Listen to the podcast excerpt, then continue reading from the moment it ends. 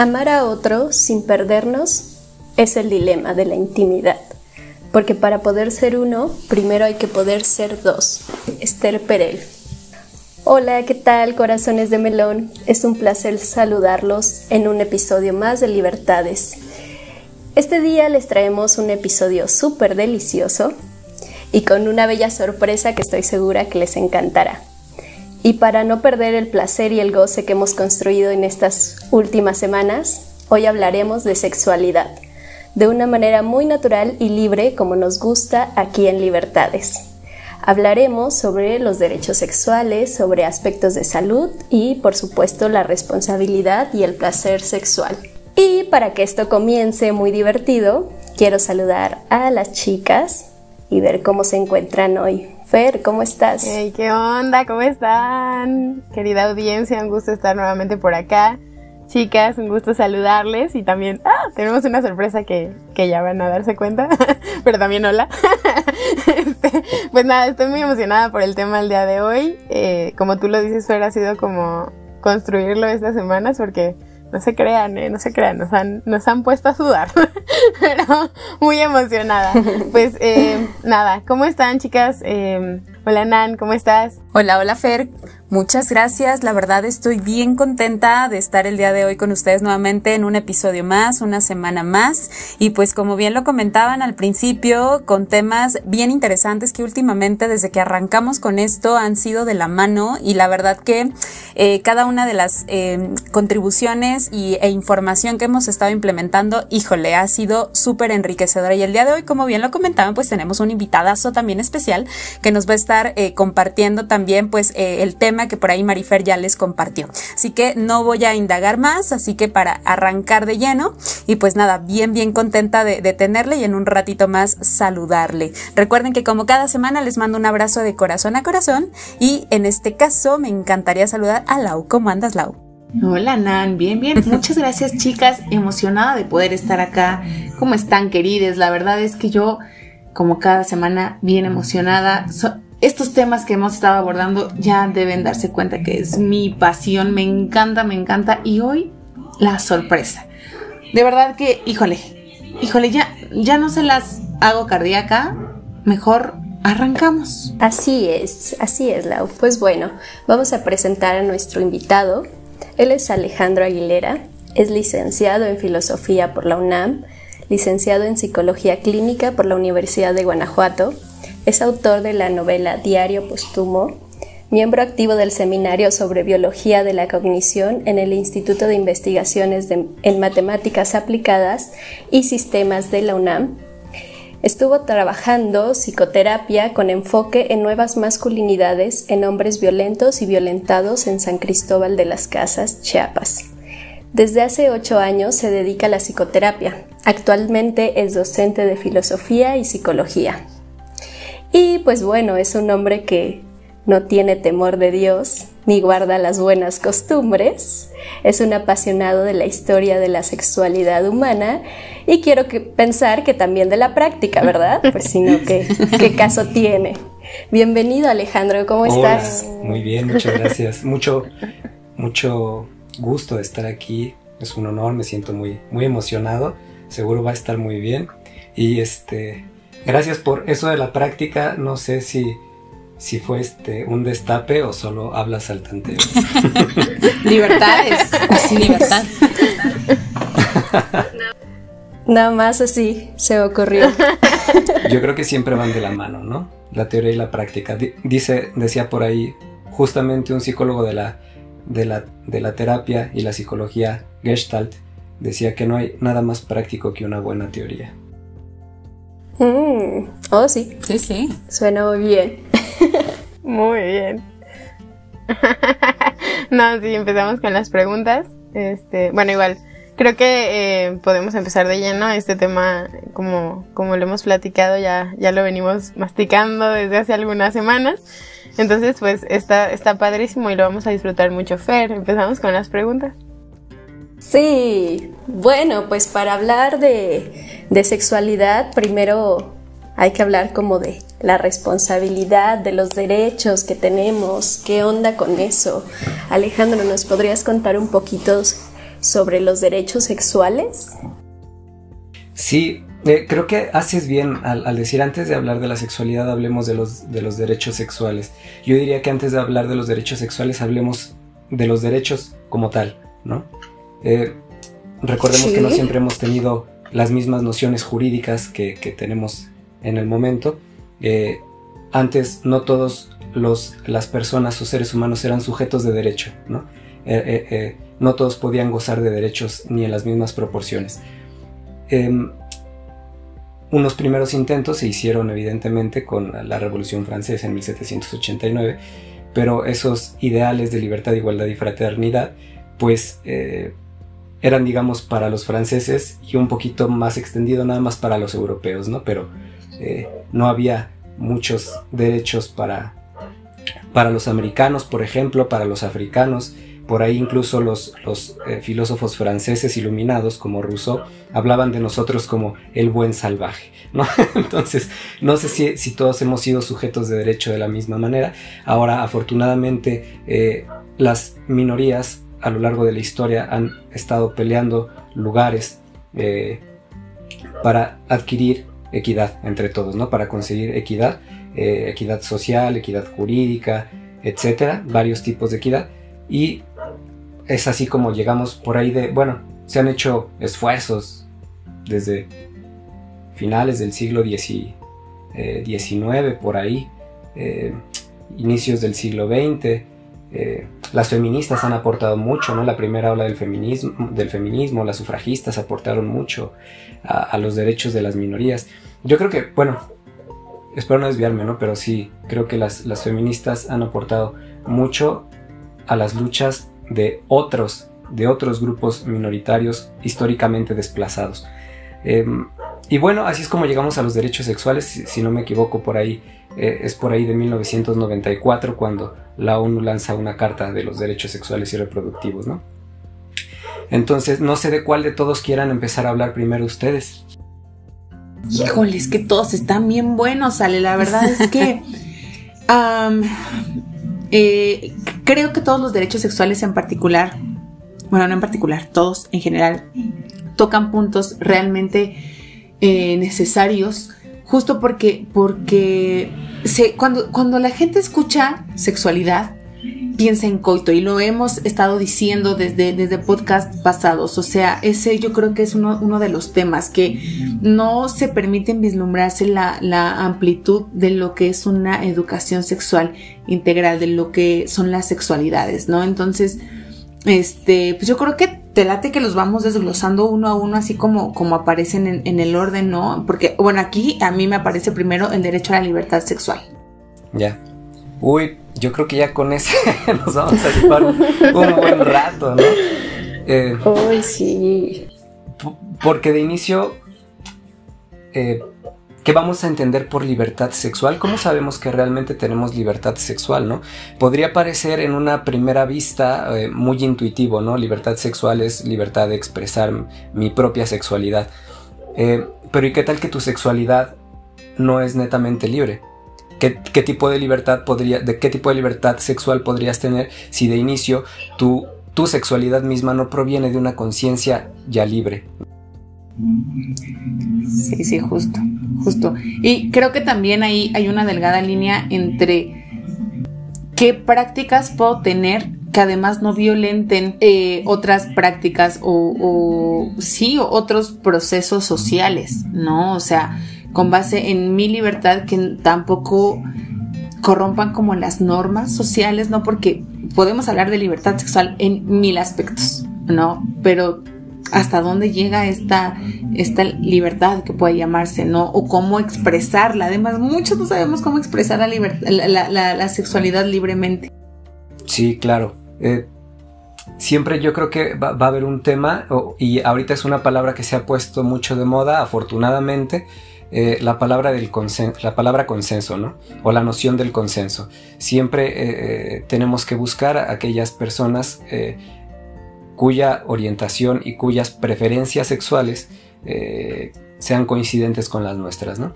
Em, por ahí quizá convenga hacer una, ligera aclaración entre, entre, orientación y preferencia, ¿no? Se, ha, se, ha, hablado últimamente que la orientación sexual, bueno, pues es más bien qué tipo, qué tipo de erotismo tengo yo. Es decir, tengo como un homoerotismo o tengo un heteroerotismo. Eh, puedo ser bisexual o puedo ser asexual. Es decir, eh, eh, hacia qué objetos. bueno, esto es un poco más un, lenguaje de cierta de cierta corriente psicoanalítica para no para que nadie se sienta objetificado este voy a decir bueno hacia qué tipo de sujetos se, se, dirige mi sexualidad no Mientras que las preferencias pues serían justamente las prácticas sexuales, con qué prácticas sexuales me siento eh, yo cómodo eh, o qué prácticas sexuales a mí me vienen bien y que justo tiene que ver con eh, la diversidad sexual.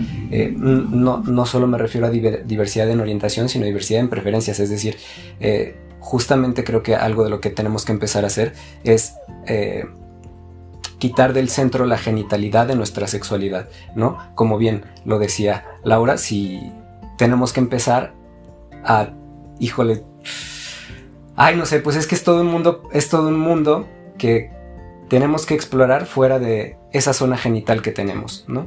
Eh, por ahí desde hablaban en algún podcast anterior de, de las sensaciones.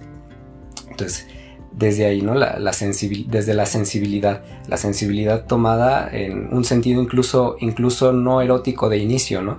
Sino aprender a comunicarme con mi cuerpo y a cómo y, entender cómo mi cuerpo se comunica con el mundo y ya después de ahí cómo mi cuerpo se puede comunicar de formas eróticas y o sexuales no genitales con otras personas con el mundo y también por supuesto conmigo mismo Claro, y bueno, eso me hace recordar que también existe el derecho al placer sexual que tiene que ver con el autoretismo, ¿no? Con lo que ya habíamos platicado antes y que es una fuente de bienestar físico, psicológico, intelectual y espiritual. Entonces, ese placer va mucho más allá de lo de lo coital, justo como nos comentas.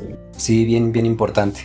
No sé ustedes qué, qué opinen las otras chicas. Sí, bueno, hola Alejandro, te, saludo con mucho gusto y gracias nuevamente por estar acompañándonos. La verdad es que eh, en el momento que, que por ahí Marifer nos propuso el tema, justo ahorita estoy así y quiero ser como bien, bien, bien sincera que es un tema bien amplio, ¿eh? Yo creo que así como, como yo me siento ahorita y como estoy escuchándote y como estoy también con la información que se preparó para este programa, eh, creo que muchísimas de las personas que nos escuchan semana con semana están en la misma sintonía que yo y sí me gustaría como, como hacer eh, externar de que es un tema que nos puede llegar a confundir en un momento determinado, precisamente como, como arrancaba eh, el AU de que el tema de la palabra sexualidad como tal, eh, muchas de las personas nos vamos a, definiciones que son pero que realmente es más allá de lo que ahorita estamos platicando, ¿no? Eh, precisamente. Entonces, esto de, arrancar con los derechos me parece fenomenal.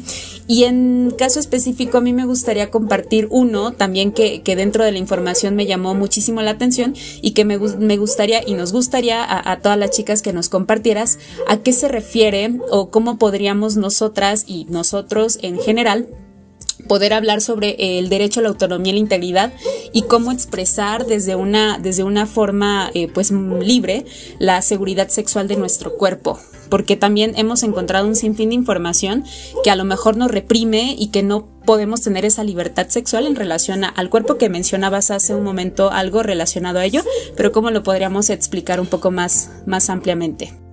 Ay, perfecto. No, muchísimas gracias por la pregunta, creo que es súper interesante. Creo que se trata de varios, tenemos que abordar entonces varios puntos de inicio. Por un lado, el hecho de eh, reparar, es decir, reconocer que la sexualidad...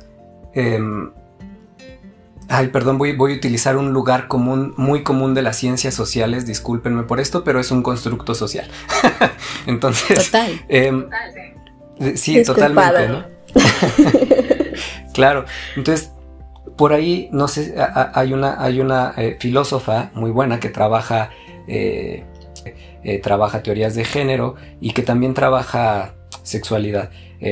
ella se llama Judith Butler, también pues ya es relativamente, relativamente conocida. Ella dice que el género es performativo, ¿no?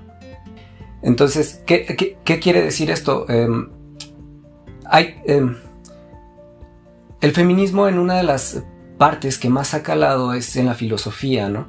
Entonces luego se utilizan términos filosóficos que, se bajan al nivel del, de la, de la, del, así se le llama, ¿no? Del pueblo. No, no, no trato de jerarquizar intelectualmente nada, ¿no? Solo digamos, es así, así se le dice comúnmente.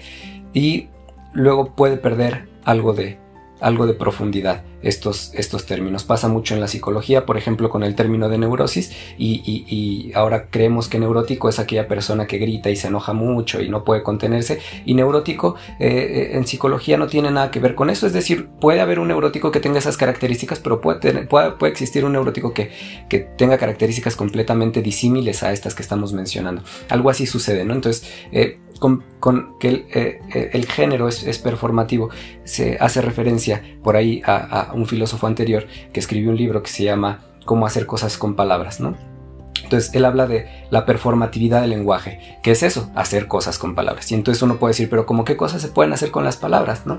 Y entonces dice, dice este filósofo, pues por ejemplo, cuando tú dices, te juro que tal, el jurar ya es un acto ya es hacer, ¿no? Pero se lleva a cabo mm. únicamente a través del lenguaje. Entonces, el lenguaje hace, ¿no?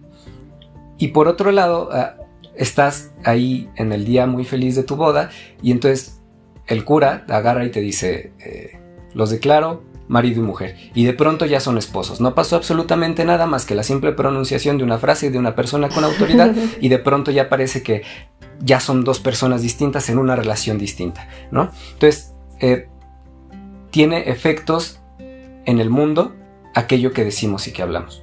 Y también lo que no hablamos, evidentemente, ¿no? Como puede parecer no, no, hablar, ya que mencionaban, no hablar sobre el, sobre el sexo y sobre la sexualidad. Ahorita pasamos a eso. Entonces, que la sexualidad sea performativa significa un poco que uno va teniendo efectos, uno va construyéndose la identidad y esa identidad va teniendo efectos reales en el mundo a través de lo que se nos dice, ¿no? Y entonces, pues es ya muy conocido, quizá también para caer un poco en los lugares comunes, el hecho de que uno va diciendo, no, es que eh, yo como mujer me gusta mucho el rosa, ¿no? Pero porque así te lo inculcaron desde bien chavita, ¿no? O sea, desde, desde que eras niña, el rosa es para las niñas. Entonces, ahí la sexualidad eh, y el rosa sabemos que psicológicamente pues tiene ciertas cualidades de la suavidad, de la ternura, etcétera, ¿no? Despierta cierto tipo de emociones. Entonces, psicológicamente se nos va anclando eh, a a ese tipo de cualidades que con, las que nosotros crecemos y que muchas veces anhelamos, ¿no? Igual, igual a los hombres se, nos dan otro tipo de mandatos que van construyendo nuestra propia identidad y que van construyendo nuestras relaciones con nosotros mismos de inicio con los otros y con el mundo. Con el mundo me refiero a que también tenemos relaciones con la naturaleza, con seres vivos y con seres que podemos, no sé, considerar inanimados, pero también tenemos esas relaciones con el mundo, ¿no? Entonces, y todo eso tiene que ver con cómo, eh, con esta sexualidad performativa, es decir, si quien, quien no crea que eh, la parte de la violencia masculina tiene que ver todo con la performatividad de la sexualidad, pues no está entendiendo nada, ¿no? Tiene todo que ver con la, con la sexualidad, aunque tú dices, pero ¿qué hay de sexual en la violencia? Pues todo, ¿no? Ahora la fuerza reprimida. Exacto. y, también un mandato, un mandato de, liderazgo social, eh, pues algo pato o en, algunas ocasiones bastante patológico, ¿no? Esta, esta parte de la competitividad y del ser hombre. ¿Qué es lo que significa ser hombre? Estereotipos. Exactamente. Volvemos a los estereotipos de género hasta en este, hasta en este punto, ¿no? Y es muy interesante ver cómo, cómo llega hasta estos extremos o hasta estas eh, áreas de la vida. Porque, porque pues realmente ahí que se nos está privando de los derechos incluso. o sea, también es una manera de privarnos de los derechos sexuales propios, ¿no? Entonces, pues, wow, qué interesante. Muchísimas gracias, eh, eh, Alex, por esa, esa, esa explicación, porque la verdad me, me, pues me, me, llena mucho, o sea, me, me interesa demasiado. Entonces, pues justamente eh, creo que va un poco relacionado con, con el tercer derecho que, bueno, que por acá encontramos, que ya es el cuarto del que vamos a platicar, que es el derecho a la privacidad sexual. Incluso, pues, no, no siempre ha estado, o yo he visto que, que, no siempre ha estado, y que creo que justamente en estos tiempos, en estos, eh, pues en estas épocas hemos tomado un poco más de conciencia en eso, tanto que ya hay hasta nuevas leyes que, que nos protegen, ¿no? Como, como la Olimpia y demás. Que bueno, acá tengo un pequeño resumen de lo que es este derecho, pero igual me gustaría también saber tu opinión con respecto a él, que es eh, que involucra el derecho a las decisiones y conductas individuales realizadas en el ámbito de la intimidad, siempre y cuando se interfieran en los no se interfieran, perdón, en los derechos sexuales de otras, de otros o de otras. Sí, súper importante también. Eh, esto, esto de la privacidad en cuanto a la sexualidad es un invento de hace poco, ¿eh? O sea, digamos, si consideramos más o menos las primeras eh, culturas hace 10.000 años, eh, que hace entre 300 años para acá se haya inventado la, lo, que es la privacidad para la sexualidad, pues entonces se acaba de inventar la privacidad para la sexualidad hace 20 minutos, básicamente, ¿no? No siempre fue así. Sobre todo, por ejemplo, eh, eh, en, la parte de la Edad Media, donde todos sabemos que eh, el, gran gobernante y, quien dominaba la cultura en ese momento, pues era básicamente el clero, y ahí existía, recordemos, el, sacramento de la confesión, ¿no? en donde uno tenía que, confesar todo acerca de su sexualidad. las, las, confesiones sexuales eran increíblemente minuciosas, ¿no? Tenías que confesar incluso... Hasta, algo malo? sí, claro, por supuesto y tenías que, confesar incluso hasta, hasta qué, qué tipo de deseos habías eh, tenido, qué tipo de fantasías, es decir, ya no solo... Eh, lo que hiciste. Exactamente, sino de ahí viene el, pensamiento, ¿no? El pensamiento, palabra, acto u omisión. Entonces, eh, incluso eso. Ahora sí, igual, perdón, es que tengo que, que, tocar la historia porque por ahí, por ahí dice una frase, ¿no? Quien quien no reconoce su historia, no reconoce su histeria. Y quien no cura su historia, no cura su histeria. Entonces. ya está más larga, yo me la sabía como quien no entiende su historia está condenado a repetirla. Y yo, sí, sí, es de, de reír, sí estoy de acuerdo. Sí, también. Perdón. Entonces, yo creo que esto es eh, un poco de historia, pues nos viene bien para, para desnaturalizar muchas cosas que hemos naturalizado y que justamente son las que nos tienen, las que nos tienen, eh, por ejemplo, con la culpa, ¿no? que es algo que no nos deja ejercer una sexualidad consciente y libre. Entonces, eh, pero bueno, por ahí hay, un, hay, un, filósofo también muy, muy famoso, bueno, filósofo y psicólogo que, que se llama Michel Foucault, eh, es un filósofo francés que se dedica a, generar historias de, ¿no? Por ejemplo, la historia de las prisiones, en un libro que se llama Vigilar y Castigar, eh, la historia de lo que conocemos como esa experiencia llamada locura, en Historia de la Locura en la época clásica, y también la historia de la sexo y, bueno, también a estudiar la sexualidad en eh, cuatro tomos de Historia de la Sexualidad. Entonces, justo es interesante, desde el primer tomo, Michel Foucault empieza a hablar de una aparente hipótesis represiva, es decir, parece que se nos ha reprimido para hablar de sexo. Sí. Y después dice, pues eh, parece, nos parece a todos claro, no nos han dejado en mucho tiempo hablar de sexo. Y luego, sin embargo, dice, pero tal vez, en una mirada un poco más profunda, un poco más analítica, tal vez no sea así, tal vez eh, es un secreto a voces pero no es que no se, no es que no se pueda hablar de él, sino que va a haber instituciones, personas, autoridades, etcétera, que van a decir qué es lo que se puede hablar del sexo y qué es lo que no se puede hablar. Entonces, no es que haya, no es que haya una represión acerca del discurso del sexo, sino que hay un montón de discursos alrededor del discurso del sexo que van a decir qué es lo que se puede hablar, qué es lo que se puede decir o no del sexo. Y recordemos que eh, es eso a partir de lo cual uno puede hablar, es eso que se puede decir acerca del sexo, lo que va a construir nuestra sexualidad, ¿no? Entonces es importante que prestemos atención a eso. Perdón, me desvié del, me desvié del derecho sexual, pero este, no, no, no, está bien porque tiene, tiene que ver porque justamente hay algo que eh, no hay algo, más bien creo que creo que esto transversaliza muchas de las limitaciones que, que pasan dentro de la sexualidad, ¿no? Y no solamente hablando en, todo el contexto de reproductividad, de género, erotismo, vínculo afectivo, orientaciones, eh, eh, identidades, sino a lo mejor enfocándonos propiamente en, el coito. Es que sabes que, Ale, eh, querida audiencia, es necesario ampliar mm, o, enfocar, ampliar este panorama en la sexualidad para que entonces podamos entender por qué en la parte coital hay tantas limitaciones. O sea, es necesario saber qué pasa individual, social, cultural, educativa, políticamente, económicamente, porque eso también, como se, se ha construido eh, las sexualidades dentro de las sociedades, cómo nos, nos han eh, hecho creer que funciona o que no funciona, ¿no? De ahí viene eh, esta son las piezas que hay que rearmar para entender qué pasa en la parte coital, por qué hay limitaciones, por qué eh, nos dicen que esto está bien y que esto no está bien y que esto es correcto y que esto es incorrecto, cuando en la sexualidad humana no hay nada correcto ni nada incorrecto.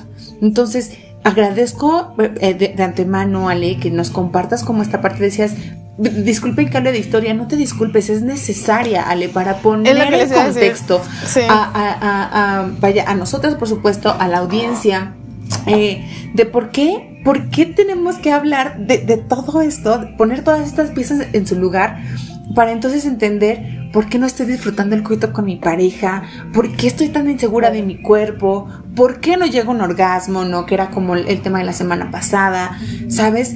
Eh, esto nos va a permitir resolver todos estos porqués. Entonces, de ahí viene como, como esta parte de por qué hay tanta frustración en, las, en, la, satisfacción en la cama, no hablando como coitalmente. Al final viene pegadito con este derecho del que estamos hablando. Claro. ahora que, justamente retomas el, tema del orgasmo y, por qué no alcanza un orgasmo, quizá incluso eso también tiene que ver con, la sexualidad machista, ¿no? Es decir, el coitocentrismo. Totalmente. Es, chistoso. Eh, por ahí no sé si, si ya eh, conocen el eh, esto que también está tomando cierto auge, que es el porno feminista, ¿no? Sí. Entonces, por ahí hay una, hay una chica muy interesante que se llama Erika Lost y ella hace porno feminista. Entonces, en, su momento me dediqué, dije, ah, qué buena onda, vamos a ver cómo es el porno feminista, ¿no? Entonces, en efecto, sí, sí tiene muchas diferencias muy valiosas con el porno machista, que es el porno tradicional. Eh, pero también, honestamente, eh, vi cierta, cierta eh, centralidad en la genitalidad, cierto enfoque que seguía en la genitalidad, en la penetración específicamente dentro de la genitalidad y también parecía que la finalidad era alcanzar un orgasmo, ¿no? Y, y quizá sea conveniente voltear a ver, por ejemplo, ahí algunas culturas milenarias de Oriente, del otro lado del planeta, digamos, es nuestro otro hemisferio cerebral eh, a nivel planetario, ¿no? Donde está en Oriente está la intuición, en Oriente está la espiritualidad, aquí está la ciencia, aquí está la lógica en Occidente, ¿no? Mm. Y entonces, eh, en Oriente, por ejemplo, desde los tiempos de Lao Tse y, el Tao Te Ching, eh, bueno, igual no, no, eh, eh, para no perdernos ahorita tampoco en, historia del, Tao y así, digamos, el, Tao es una práctica milenaria que, se puede traducir como el camino, el sendero, la vía, y, tiene que ver con eh, esta noción muy similar al, Dharma del hinduismo, ¿no? Es decir, ir en consonancia, en armonía con las vibras o la energía, es, que no sé qué tan hippie ponerme, ¿no? Pero la energía de la naturaleza, de la vida. Tú date, tú date. Nos encanta eso. Estás en el lugar indicado. Ah, bueno, menos mal. Y entonces ya ellos eh, se deslindaban de eh, el orgasmo como, como la finalidad de los actos sexuales. Incluso ellos decían que el orgasmo mataba el placer. Pues claro, porque cuando después de que hay un orgasmo, sobre todo masculino, se acaba, ¿no? Se acaba el acto. Entonces, eh, la finalidad no era, eh, no era el orgasmo, como aquí nosotros, los occidentales, pensamos que, eh, porque básicamente también es un poco de la sexualidad que, con la que hemos sido educados, que el orgasmo es lo máximo, lo wow, que tenemos que alcanzar y acceder a ese orgasmo para estar sanos todos. Y digamos, ¿hay algo de razón en eso? Sí, por supuesto, ¿no? Eh, por ahí también ah, ah, hubo un psicoanalista que se llamó Wilhelm Reich, que tiene muchos estudios sobre la sexualidad humana, pues tampoco no olvidemos los estudios de, Masters y Johnson eh, o, el informe Kinsey, que fueron muy iluminadores en este sentido, ¿no? Pero también recordemos que la sexualidad ahora sí me voy a poner hippie, la sexualidad tiene de inicio un componente fuertemente espiritual del cual los occidentales nos hemos desligado por completo y que tenemos que recuperar. Em, ya solo para, eh, terminar eh, este, este pedacito, hay una hija de un antropólogo muy famoso que se llama Gregory Bateson, ella se llama Mary Catherine Bateson, y ella se dedicó un poco más a estudiar la cuestión religiosa y mística y tiene una frase que me parece muy cruda, muy cruel, muy devastadora, pero increíblemente cierta. Y dice Mary Catherine Bateson que, refiriéndose a los occidentales, hemos perdido en tal medida los vestigios de lo sagrado que somos incapaces siquiera de cometer un sacrilegio. Wow. wow. Está rudo. Oye, y, esto, esto que nos hablabas, ¿no? Justo creo que es bien importante que, lo retomemos porque, vaya, o sea, nos da una visión más amplia, una visión diferente este, de lo que existe, de lo que hay en la realidad. Eh, entonces creo que, poder ampliarlo de esta manera y, de verdad que lo hacemos con sumo respeto, ¿no? Sé por ahí que hay personas que están en total desacuerdo con el porno, ¿no? Entonces, eh, otras que están eh, redescubriendo sus, sus, este, sus formas de experimentar eh, las, prácticas sexuales, etcétera, ¿no? Pero que nos compartas estos, estos puntos, creo que nos, nos, permiten dar una visión más amplia de lo que hay ahí, ¿no? De lo que hay en este enorme mundo de la sexualidad humana. Sí, em, no sé, creo, por ejemplo, eh, les decía, revisaba, por ejemplo, el material de Erika Lost y, me parece eh, que tiene cosas valiosas, pero aún así me parece eh, muy occidental, ¿no? Digo, aquí todos somos completamente occidentales, eso no es, esa no es la cuestión. Me estoy refiriendo a, esta vez digo muy occidental como una metáfora, no, no como una ubicación geográfica. Occidente siempre se ha eh, siempre se ha caracterizado por secularizar las cosas, es decir, por quitarles la dimensión mística, religiosa, sagrada o espiritual a las cosas, ¿no? Igual, pues también podemos empezar a lo mejor por hacer la distinción, ¿no? Una, igual ya es un poco conocida la distinción, pero a lo mejor no está de más, ¿no? Em, la distinción entre, el, entre el ser, eh, la religión y la espiritualidad, ¿no? Una persona puede ser muy religiosa, pero puede ser cero espiritual y viceversa, ¿no? Claro. Muchas veces también pueden juntarse, ¿no? Una persona muy espiritual puede también ser muy religiosa. Creo que la espiritualidad tiene que ver con una forma de vida, mientras que la religión tiene que ver más con las creencias. En ese sentido, el resacralizar la sexualidad tendría que ver con una forma de vida, ¿no? Y una forma responsable de manejar nuestra energía. Eso quizá viene, por ejemplo, es un, es un, es un es un derecho y también es una obligación ejercer de manera responsable la sexualidad, ¿no? Pero eh, eh, como los occidentales no creemos en, las energías o en la energía, eh, somos muy descuidados con el manejo de nuestra energía sexual. Pero incluso ahí ya últimamente se ha visto que, que, quizá no es pura, pura este, teoría hippie de los antiguos orientales, ¿no? Se han descubierto muchísimas, muchísimas efectos reales en la biología y en la psicología de las personas a través de cómo manejan su sexualidad, ¿no? Eh, eh, tan es así que el vaginismo, por ejemplo, e, esta enfermedad que afecta a las mujeres, eh, digamos de trastorno mejor. Y, ni siquiera eso, ¿no? por ahí si, si algún psicólogo que está peleado con, con esta clasificación patologizante no está de acuerdo, pues le diría yo tampoco estoy de acuerdo, pero igual pues tengo que usarlas para fines prácticos, ¿no?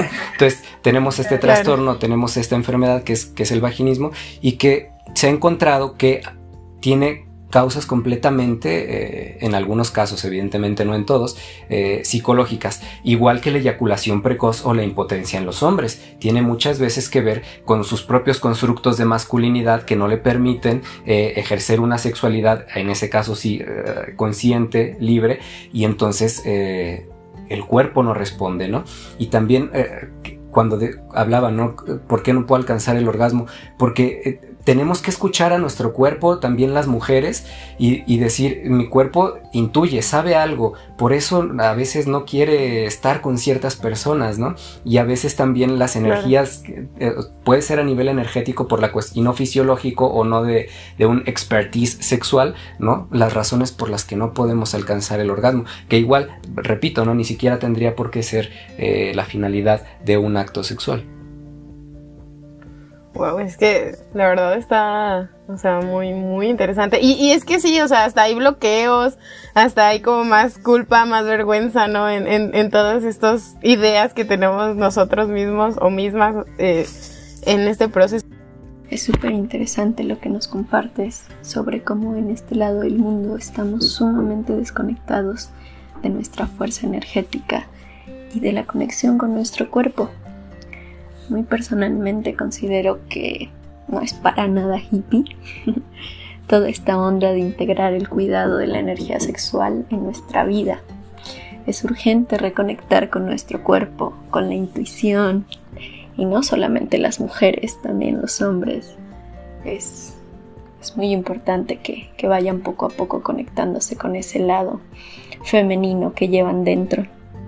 Y pues bueno, también me gustaría compartir que ante todas estas dificultades para disfrutar en plenitud de nuestra sexualidad, como bien nos compartes Alex, eh, puede tener un origen psicológico y es importante atenderlo y recordar que hay muchos tipos de terapia que nos pueden ayudar, ¿no? Pero lo importante es descubrir qué es lo más cómodo y lo más amoroso para nuestro proceso. Y justo ahorita me, surge una pregunta que, creo que va muy ad hoc con lo que estás diciendo, que es, em, ¿tú cómo crees, Alex, que, podríamos acercarnos a una sexualidad más real? A lo mejor ya soltando todas las, fantasías, a lo mejor de la pornografía, eh, soltando todos estos estereotipos, todas estas limitantes emocionales y, conceptos a lo mejor que tenemos muy, muy arraigados. ¿Tú, ¿Tú qué opinas? O sea, muy en tu opinión, en tu experiencia, ¿tú cómo crees? De manera práctica. ¿Cómo lo hacemos? Em, de inicio, liberándonos eh, de las culpas. De inicio. Eh, no respondiendo a ningún tipo de dogma o paradigma. Eh, ahorita hay, por ejemplo, paradigmas que también están sustentados en las nuevas teorías de género, en algunos feminismos, que aparentemente son muy progres, pero que tal vez ahí también haya ciertos dogmas que no nos permiten mucho la liberación. Por ejemplo, ¿no? Eh, voy a utilizar un, ejemplo que, retomo de, Foucault, donde él decía, bueno, eh, en un momento sí era impúdico el desnudarse, se, consideraba impúdico mostrar ciertas partes del cuerpo. Y entonces las personas empezaron a decir, bueno, eh, eh, bueno, eso es una estrategia de poder. Y donde hay poder, dice Foucault, hay resistencia al poder. Y entonces las personas empezaron a decir, no, pero eh, yo sí quiero desnudarme, ¿no? Y de hecho me voy a desnudar. Y entonces las personas empezaron a desnudarse. Y ya que el, vamos a también ponerle un nombre a todo, aunque es mucho más complejo que eso, el poder eh, empezó a decir, eh, ah, bueno, no puedo, no puedo evitar que te, que te desnudes. ¿Quieres desnudarte? Ok, desnúdate. Pero entonces eh, tienes que ser delgada, tienes que estar tonificado, tienes que estar bronceada y bronceado, las mujeres tienen que estar depiladas, ajá. de otra forma tienes que ser simétrica, es decir, no puedes, por ejemplo, tener los senos dispares o lo que sea, el hombre, por ejemplo, eh, si vas a enseñar un pene pequeño, pues entonces mejor no te desnudes. O sea, si me explico, siempre hay eh, este, estos, mandatos que son como parte de, esta respuesta eh, del poder. Y entonces, ok, si te quieres desnudar, pero entonces va a ser bajo, estos estándares, estándares, perdón, que sea estético o si no, no vale la pena tú desnudes. y entonces así nos vamos. Entonces, quizá lo que, a lo que voy es que no siempre lo que consideramos como algo que nos está liberando, tal vez nos está liberando. Por eso, por ejemplo, Foucault, eh, digamos, renegaba, de, a pesar de que él hizo muchísimo por las eh, minorías sexuales, renegaba de la categoría de homosexual. Porque la categoría de homosexual es una categoría que viene del poder. Foucault reniega de la categoría de homosexual porque homosexual eh, es, un, es, una palabra que se inventa a partir de eh, la medicina del siglo XIX. Se introduce el homosexual, pero adivinen que en el siglo XIX el homosexual, bueno, a ver, me voy a regresar un poquito más, perdón. Em, Foucault habla de varios tipos de poderes. El poder que tiene el cura para, entre otras cosas, lo que nos interesa ahora, para em, hacer que una persona le confiese sus deseos más íntimos, sus pensamientos, sus fantasías y la lo que hoy ya consideramos como intimidad del acto sexual, es porque tiene un poder serio sobre otra persona. Una fuerza profunda, ¿no? Exacto. Entonces, ese Foucault le llama el poder pastoral. Después viene el poder eh, medicalista o el, poder del médico. de hecho, es que me estoy acordando ahorita que eh, Foucault habla de que hoy estamos en la Inquisición biomédico-psiquiátrica. La Inquisición, dice Foucault, no se, no se ha acabado, ¿no? Lo que antes era pecado y que eh, era dominio del, del cura, del sacerdote, hoy es enfermedad. Bueno, después, con la psiquiatría, inicios de la psiquiatría, pasó a ser una enfermedad mental y posteriormente, eh, con la psicología y el psicoanálisis, pasó a ser un trastorno, un trauma o una perversión. de cualquier manera parece que hay que curarlo, ¿no? Es decir, cuando nosotros vamos a estudiar algo, ya sea como médicos, como psiquiatras o como psicoanalistas, pues ¿Por qué, se, ¿Por qué, se, estudia algo? Pues porque hay que curarlo, hay que saber las causas de dónde proviene eso, porque hay que curarlo. Entonces, ¿por qué se introduce el término de homosexual? Y recordémoslo, se introduce en la medicina y en la psiquiatría porque era una enfermedad mental.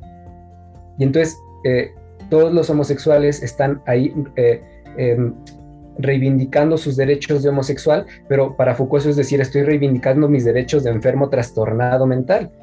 Entonces por eso es que Foucault dice, perdón, entiendo su lucha, la respeto, la apoyo mucho, pero este, pues yo no soy un homosexual, porque no estoy enfermo, ¿no? Precisamente por este, este, peso que le daba Foucault a la historia, ¿no? Entonces, eh, por eso es lo que yo, eh, es, lo que digo, por ejemplo, porque, eh, no, si, bueno, pasando a otro pequeño tema, la palabra de familia viene del latín famulus. Famulus significa esclavitud. Entonces, la familia misma está fundada sobre una palabra que significa esclavitud. ahora sí les iba a decir. Si no me creen, googleenlo, ahí está. es como la palabra dama. La palabra dama también viene de una etimología bastante horrible en donde significa dominada y entonces... ¿Y entonces escalofríos. Tranquila. sí, ¿no? Em, y, es que hay, que domar esos instintos eh, peligrosos en las mujeres. Evidentemente estoy siendo sarcástico, pues. eh, eh, Em, ah. La misma palabra mujer, igual, viene del latín mulier y significa aguado, blandengue. De ahí también viene, por ejemplo, la palabra molusco, ¿no? El molusco este, las... las eh, ay, se me fue el nombre de este, de este molusco específico, pero pues eh, muy aguaditos. medusas. Gracias. Medusas. Sí. Eh, y de ahí viene la palabra mujer, ¿no? De ahí que, por ejemplo, muchos filósofos hayan sido eh, increíblemente machistas en, sus filosofías con las mujeres y gracias a Dios pues también ya hay ciertas filósofas feministas que están reivindicando otro tipo de pensamiento para hacer otro tipo de filosofía. Pero entonces igual, ¿no? Em, teniendo eh, las etimologías de estas palabras, qué tipo de, por ejemplo, los que dicen, no es que queremos los mismos derechos civiles. Eh, compa, pero es que, ¿por qué, por qué reclamas? dicen, no, no es obligación, solo queremos tener los mismos derechos, pero hay derechos que quizá no son tan benéficos, ¿no? Entonces es como yo también quiero tener el derecho a la esclavitud, ¿no? Con las, con las familias diversas, pues básicamente es eso, ¿no? Eh, el, derecho a tener una esclavitud similar, ¿no? Entonces yo diría, vamos a investigar históricamente y de ahí vemos qué derechos queremos para nosotros, nosotras, eh, y, qué derechos eh, queremos todas las minorías que no nos sentimos representadas ahí, por qué queremos sentirnos representadas en un espacio social, cultural, político, jurídico, moral, ético, etcétera, etcétera, que de inicio no reproduce y no alienta la sanidad mental ni en ninguno de los sentidos. ¿Por qué queremos entrar en esos esquemas que han producido nuestra exclusión precisamente porque no tienen cabida para la sanidad y para la diversidad. Precisamente ahorita me, gustaría hacer una, una, pausa para compartir. Yo creo que ahorita lo que nos has compartido, Alex, en relación a, a como a todos los derivados y, a toda la, historia, ¿no? Precisamente de, de, lo que hoy en día está sucediendo y, y el por qué se genera pues toda esta controversia en relación a, un, pues a una palabra que es parte de nuestro tema que es el, la sexualidad responsable, etcétera y, desglosa muchísimas cosas. Yo estoy en una super masterclass y entendiendo de, de, todo un poquito y con muchísimas dudas más en mi, en mi mente, pero algo que me, que me gustaría compartir y creo que esto nos va llevando también de la mano con lo que precisamente decías en relación a, a, por qué existen eh, como todo este temor, esta estos mitos, esta información tan distorsionada que la misma eh, sociedad, la misma diferentes dependencias, etcétera, nos han implementado y que eh, hoy en día, por ejemplo, yo me, coloco en esto, ¿no? En, realmente cuál sería como la definición para mí concreta en relación al tema de sexualidad y cómo puedo yo expresarla de manera eh, libre, ¿no? Obviamente responsable, que ese es el tema que queremos, pero también ¿Cómo, ¿Cómo podemos manifestarla? O sea, de alguna forma, hemos tenido ya una serie de, enriquecimiento con la información que nos has compartido desde la historia, desde la parte educativa, desde la parte eh, religiosa, etcétera. Pero realmente, ¿cuáles crees que sean como los principales mitos y, los principales tabúes que se han generado a lo largo del tiempo con toda la, la retroalimentación que nos has dado, que no nos han permitido pues manifestar o tener una definición concreta de lo que es la sexualidad? Híjole, yo creo que cada, cada sexo, no género, cada sexo tiene sus propios mitos en torno, ¿no? Hay uno, solo me voy a, permitir comentar uh, un par que me parecen muy divertidos y muy ilustrativos. Bueno, seguramente en ese tiempo no son nada divertidos y sus efectos de poder tampoco son nada divertidos. Pero, pero para que veamos de dónde vienen ciertos, ciertas creencias que tenían, tuvimos o quizá todavía algunos tienen, ¿no? Y es eh, por ahí eh, de 1800 eh, y algo, es decir, siglo XIX, había un médico inglés que se llamaba William Acton. Y entonces William Acton se le ocurre, viendo a través del microscopio, que los espermatozoides, el semen, tiene una constitución y un parecido muy similar a este, la masa blanca y la masa gris en el cerebro y que entonces probablemente podría venir de ahí también cierta parte de esa sustancia y pues claro, entonces ya todo lo demás cerebro. es lógica, ¿no? Entonces, em, si te masturbas, vas a quedar tonto porque estás drenando masa gris y masa blanca de tu ser. Exactamente. De ahí viene el que, ah, bueno. Hace tiempo que no escuchaba esa. Eh, evidentemente, como tienes pérdida de estas masas, pues vas a quedar no solo tonto, sino además loco. De ahí vienen esos dos mitos de que te puedes quedar tonto o te puedes quedar loco si te masturbas, ¿no? Entonces déjate ahí. Exactamente. Eh, eh, por cierto, la, eh, eh, ya que revisábamos un poco de, un poco de etimologías, eh, la, palabra masturbación viene de, manus tupere, que significa, en el latín, significa violar con la mano. Entonces, lo que estás haciendo es como una autoviolación con tu mano, ¿no? Ya desde ahí también, por eso es que los, regresando un poco a los taoístas, los, los, los que practican el tao del amor o la sexualidad sagrada, ya no dicen masturbación, porque remite a este componente de, transgresión y, ultrajarse a uno mismo, ¿no? Entonces ellos dicen yo me cultivo en solitario con propósito divino. Bien, eh, bien bonito, ¿no? Todo falso. Anótenle audiencia, anótenle. y entonces, eh, regresando a este, a este doctor muy sano de su cabeza, este, de ahí viene, por ejemplo, ese mito. Y, luego dice, hemos encontrado que el espermatozoide pues está hecho de ciertas proteínas. Y... Eh, entonces esas proteínas son las que también en la cabeza permiten que el cabello crezca y tal. Eh, por eso es que también los que se masturban tienden a quedarse calvos. De ahí viene el mito de que masturbarse te deja calvo. Y luego dicen, y también los hombres que se masturban tienen mucho pelo en el pecho porque este, se masturban, eh, eh, el pene tiene cierta posición, el semen sale disparado en cierta posición y les cae en el pecho. O sea, qué imaginación del compa, pero pues así decía. Y decía, claro, y si no dejan que les caiga en el, en el pecho, pues por lo menos... Ah, y, perdón, y entonces como les, cae en el pecho y por las proteínas que tiene, entonces salen, salen bellos en el pecho. Por eso son muy peludos los hombres que se masturban. Y si no, les cae en la mano. te salen pelos en la mano. Que si te masturbas, te salen pelos en la mano, ¿no? Y luego dice, em, entre las, eh, ese mismo, ese mismo este, escritor de ciencia ficción, ¿Literal? pues sí. Claro, sí, claro. Digo, en su tiempo él escribió ciencia, ¿no? Y fue muy respetado. Claro. Pero él también decía que la una de las causas de la homosexualidad era. Perdón. Ay, es que este tipo. Este. Que una de las causas de la, de la homosexualidad era el estreñimiento. Porque los eh, homosexuales querían hacer sus heces. Eh, más duras y más grandes, entonces, pues, de tal forma que simulaban un falo en erección para sentir ese placer cuando el falo salía, ¿no? Y entonces, oh, para evitar la homosexualidad, pues había que evitar el estreñimiento. Por eso vamos a contactar con los norteamericanos para que nos vendan toneladas y toneladas de cereales para evitar el estreñimiento. y quien se encargó de eso fue un tal doctor Kellogg. wow.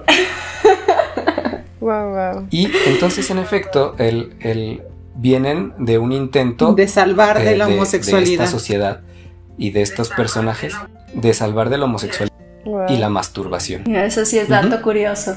Datos, datos curiosos de nuestra sexualidad. Bueno, entonces, eh, solo eso para mencionar eh, algunos de los mitos, ¿no? Entonces, eh, de inicio creo liberarnos de la culpa, liberándonos también de los mitos, ¿no? Porque la culpa en el sexo es un poco, me siento, me siento mal porque me sentí bien haciendo algo que no debería haberme hecho sentir bien. No, y es que sí, es una, una carga muy fuerte, ¿no? O sea, por sobre todo, digo, yo estuve en escuelas religiosas y demás, y digo, o sea, sé que yo lo hablo con mucho respeto y demás, pero sí te lo presentan como algo muy malo, ¿no? Incluso yo, yo recuerdo que en cuarto o quinto de primaria, que es cuando eh, pues está la clase de sexualidad y toda esta cuestión, o sea, no, literal la maestra prefería enseñarnos papiroflexia antes de enseñarnos, este, pues, o sea, lo básico, ¿no? O sea, ni siquiera las caricaturas que venían en los libros. Entonces, justamente, o sea, sí es algo muy, muy fuerte y me lleva a la pregunta, que no sé si ya había terminado esa intervención, pero pues, eh, no sé, creo que podría llevar a ese camino de, ¿tú cómo crees o qué, qué podemos hacer para trabajar justo la culpa y la vergüenza que sentimos ante los temas de sexualidad? Creo que una sexualidad libre, híjole, bueno, entrecomilladamente libre, digamos, vamos a reducirlo a consciente, ¿no? Una sexualidad, es que todos somos hijos de nuestro tiempo, pues, no podemos, eh, no sé si se puede hablar de libertad en un sentido amplio o fuerte o solamente en un sentido eh, restringido o, débil, ¿no? Entonces, creo que tiene que nacer necesariamente también de una conciencia autónoma, ¿no? De alguien que se rija por sus propios valores pero eh, manteniendo, digamos, ciertos valores que se han mantenido como universales a lo largo de los, de los años y que no es que sean universales porque son trascendentales, es decir, no es, no, es, que haya algo allá arriba que los vuelva eh, como si hubiera los espíritus de esos valores, ¿no? Pero dado que podemos considerarlos universales, dado que se han repetido en todas las culturas a lo largo de toda la historia, ¿no? Por ejemplo, el respeto, ¿no? Por ejemplo, y algo muy, muy valioso que, creo que es la cualidad más hermosa de un ser humano, la empatía. eh, todas las reglas de oro de la, convivencia social en todas las culturas del mundo refieren a un principio empático que es trata a otros como a ti te gustaría que te tratasen y no hagas a otros lo que no te gustaría que te hicieran. Entonces, claro, eso no aplica para cuando uno es eh, un masoquista y la otra persona no, ¿verdad? Porque entonces ahí sí que querríamos que hacerle y que nos hagan cosas que a lo mejor el otro no va a querer, ¿no? Digo, también tiene sus excepciones. Pero bueno, a lo que voy es, eh, una, una, la sexualidad humana no es algo que ya esté dado y que haya que descubrir, eh, eh, que esté adentro de nosotros y que haya que descubrir y, liberar mediante ciertas eh, reflexiones o mediante ciertas técnicas o mediante ciertas ciencias. Recordemos que la sexualidad humana, como iniciamos, es un discurso que es performativo. Es decir, la sexualidad humana se va conformando a, lo largo de ciertas, de ciertas prácticas y discursos que tienen efectos de poder sobre nuestras identidades. Entonces la sexualidad humana se construye con lo que podemos decir de ella, ¿no? Por eso yo creo que de inicio, antes de, decir, bueno, sería bueno probar esto, esto, esto, otro, quizá lo que, ah, por lo que yo abogaría es, primero de inicio, desarrollar conciencia crítica, antes que por comprar el discurso que parezca más progresista y más emancipador a primera vista. Perdón que no tenga recetas o fórmulas, para mí no existen. claro, parte de la esencia de libertades, ¿no? Elegir y actuar consciente. O sea, con, con información para poder actuar y elegir lo que más nos convenga a todas y a todos. Como decía el maestro Gurdjieff, es importante ser cuidadosos con el manejo de nuestra energía sexual y en realidad de todos nuestros centros energéticos. Es súper importante hacer un buen uso de esa fuerza que contiene nuestra sexualidad. Son nuestros superpoderes.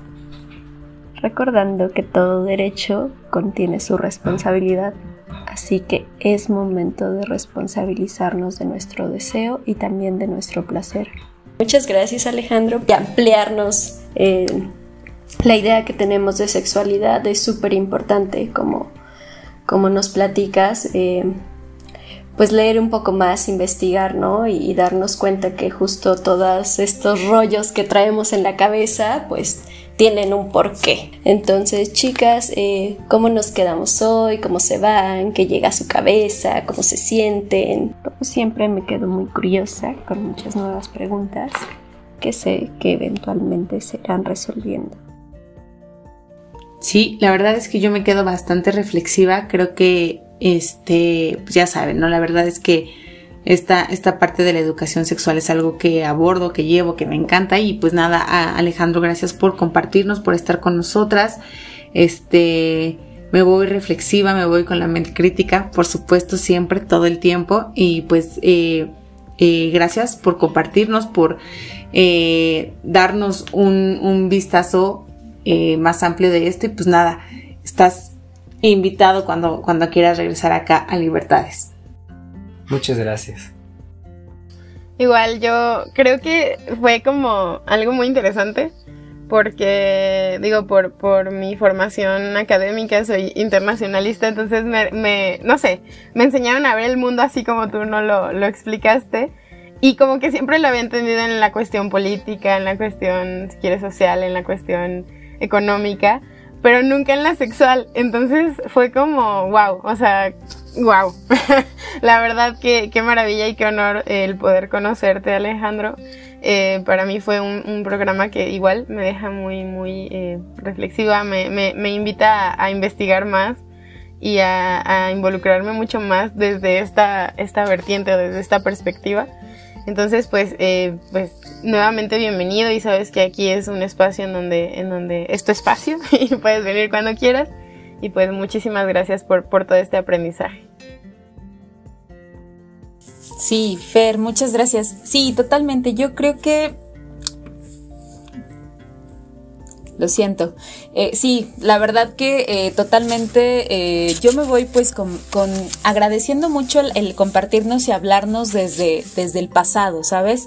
Yo lo, estuve relacionando mucho con ello porque yo creo que muchísimas de las personas, y me incluyo, queremos como encontrar muchos de los por qué en el momento preciso, pero creo que también si conocemos desde las vertientes que, muy correctamente nos compartiste, creo que eso nos explica de muchos de los por qué suceden hoy en día y también cómo nos invitas a, reflexionar, a conocer todo lo que se nos presenta en el día a día y ser muy analíticas y analíticos en el sentido bueno de la palabra, ¿no? Entonces yo creo que eso es algo que, agradezco mucho, que, agradezco también el, el mostrarnos y traer a la mesa conceptos, términos que quizá no son tan comunes en nuestro día a día y relacionados con este tema de la sexualidad, pero ya un momento que los desglosas y los externas, realmente eh, conozco mucho de lo que, lo que mencionaba al principio, de los por qué sucede hoy.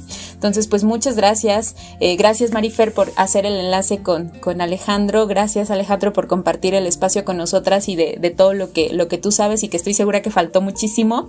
Y esperemos eh, pronto volverlo a, retomar y seguirnos nutriendo y seguir este, pues mostrando todo lo que, lo que podemos compartir con, con nosotras y obviamente con, con la audiencia. Así que bienvenido cuantas veces sean necesarias y gracias nuevamente por, por compartir y por tu tiempo, que es muy importante. Eh, pues sí, muchas, muchas gracias por estar aquí con nosotros. Este día nos costó un rato poder coordinarnos, pero valió la pena la espera y, qué bueno que puedes estar. Y pues como dicen las chicas, cuando gustes, eres bienvenido. Pues nada, algo que quieras compartir para terminar.